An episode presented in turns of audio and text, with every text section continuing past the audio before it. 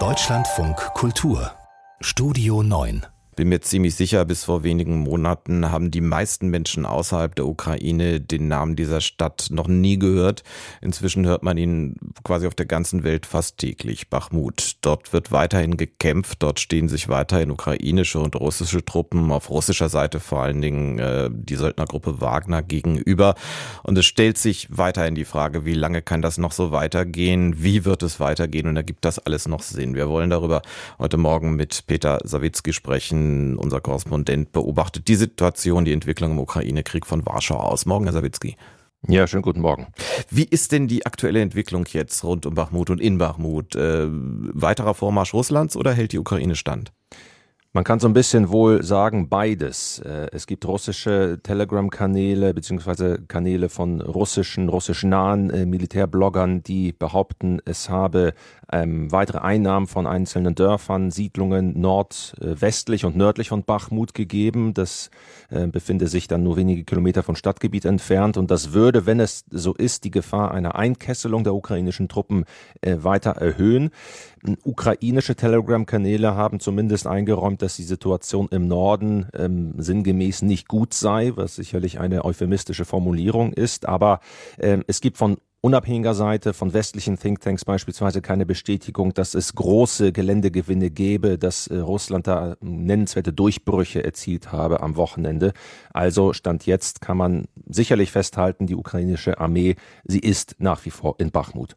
Und diese Entscheidung, in der Stadt zu bleiben, hat der ukrainische Präsident Zelensky ja jetzt noch einmal verteidigt, obwohl natürlich es auch Stimmen gibt, die sagen, es sei möglicherweise sinnvoller, diese eine Stadt aufzugeben, um sich auf andere äh, Aspekte dieses Krieges zu konzentrieren. Aber ist diese Option, ein Abzug aus Bachmut, damit quasi erstmal vom Tisch? Es scheint so, dass es äh, zumindest äh, nicht die erste Option ist, wenngleich man kann es sicherlich nicht ausschließen, dass es trotzdem dazu kommt. Äh, in der vergangenen Woche hat sich beispielsweise der US-Verteidigungsminister Lloyd Austin natürlich auch zu dem Thema geäußert. Er hat sinngemäß gesagt, der Fall von Bachmut oder ein Rückzug aus Bachmut, das würde keinen großen russischen Sieg bedeuten.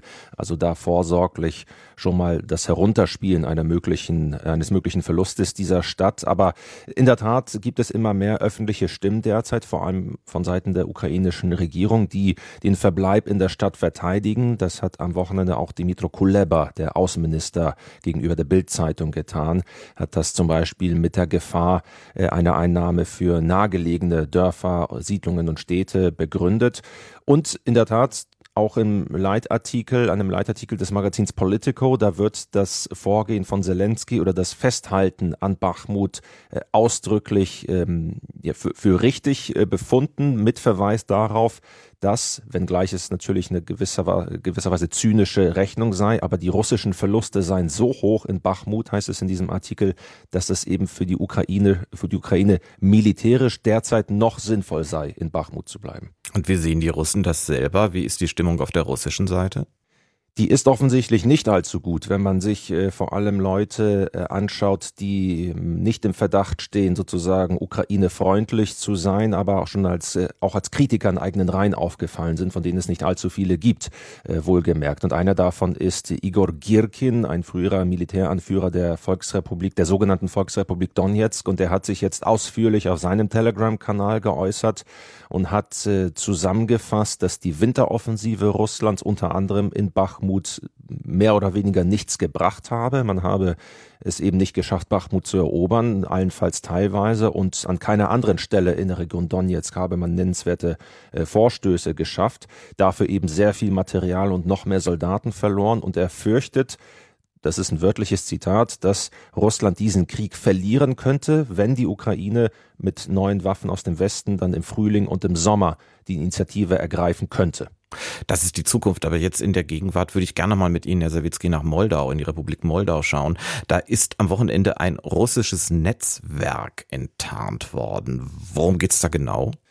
Ja, da gibt es nicht allzu viele Einzelheiten. Äh, die Polizei in äh, Moldau hat bekannt gegeben, dass ein verdeckter Ermittler äh, Gruppen oder eine Gruppe infiltriert habe, die aus russischen Staatsbürgern unter anderem bestanden habe. Es hat da sieben Festnahmen gegeben und diese Gruppe soll das Ziel gehabt haben, destabilisierende Maßnahmen von innen heraus zu ergreifen. Da weiß man aber auch zum Beispiel noch nichts Genaues über genaue Hintermänner, wenngleich es pro-russische Oligarchen gibt, die zum Teil ins Ausland geflohen sind die im Verdacht stehen, seit einiger Wochen Demonstrationen gegen die Regierung zu organisieren, Proteste zu organisieren. Die hat es am Wochenende auch wieder gegeben, äh, gegen zu hohe Energiepreise oder hohe Energiepreise äh, in der Hauptstadt Chisinau. Und grundsätzlich gibt es auch den Vorwurf zum Beispiel von Seiten der USA, dass Russland eben gezielt versuche, Moldau zu destabilisieren, möglicherweise da auch äh, ja, Eroberungspläne schmiedet. Und äh, offenbar gab es also einen weiteren Versuch durch dieses Netzwerk, äh, das eben wie es heißt, ausgehoben worden ist. In jedem Fall bleibt die Lage in Moldau politisch, innenpolitisch sehr angespannt. Dankeschön. Aktuelle Informationen von Peter Sawicki waren das live aus Warschau.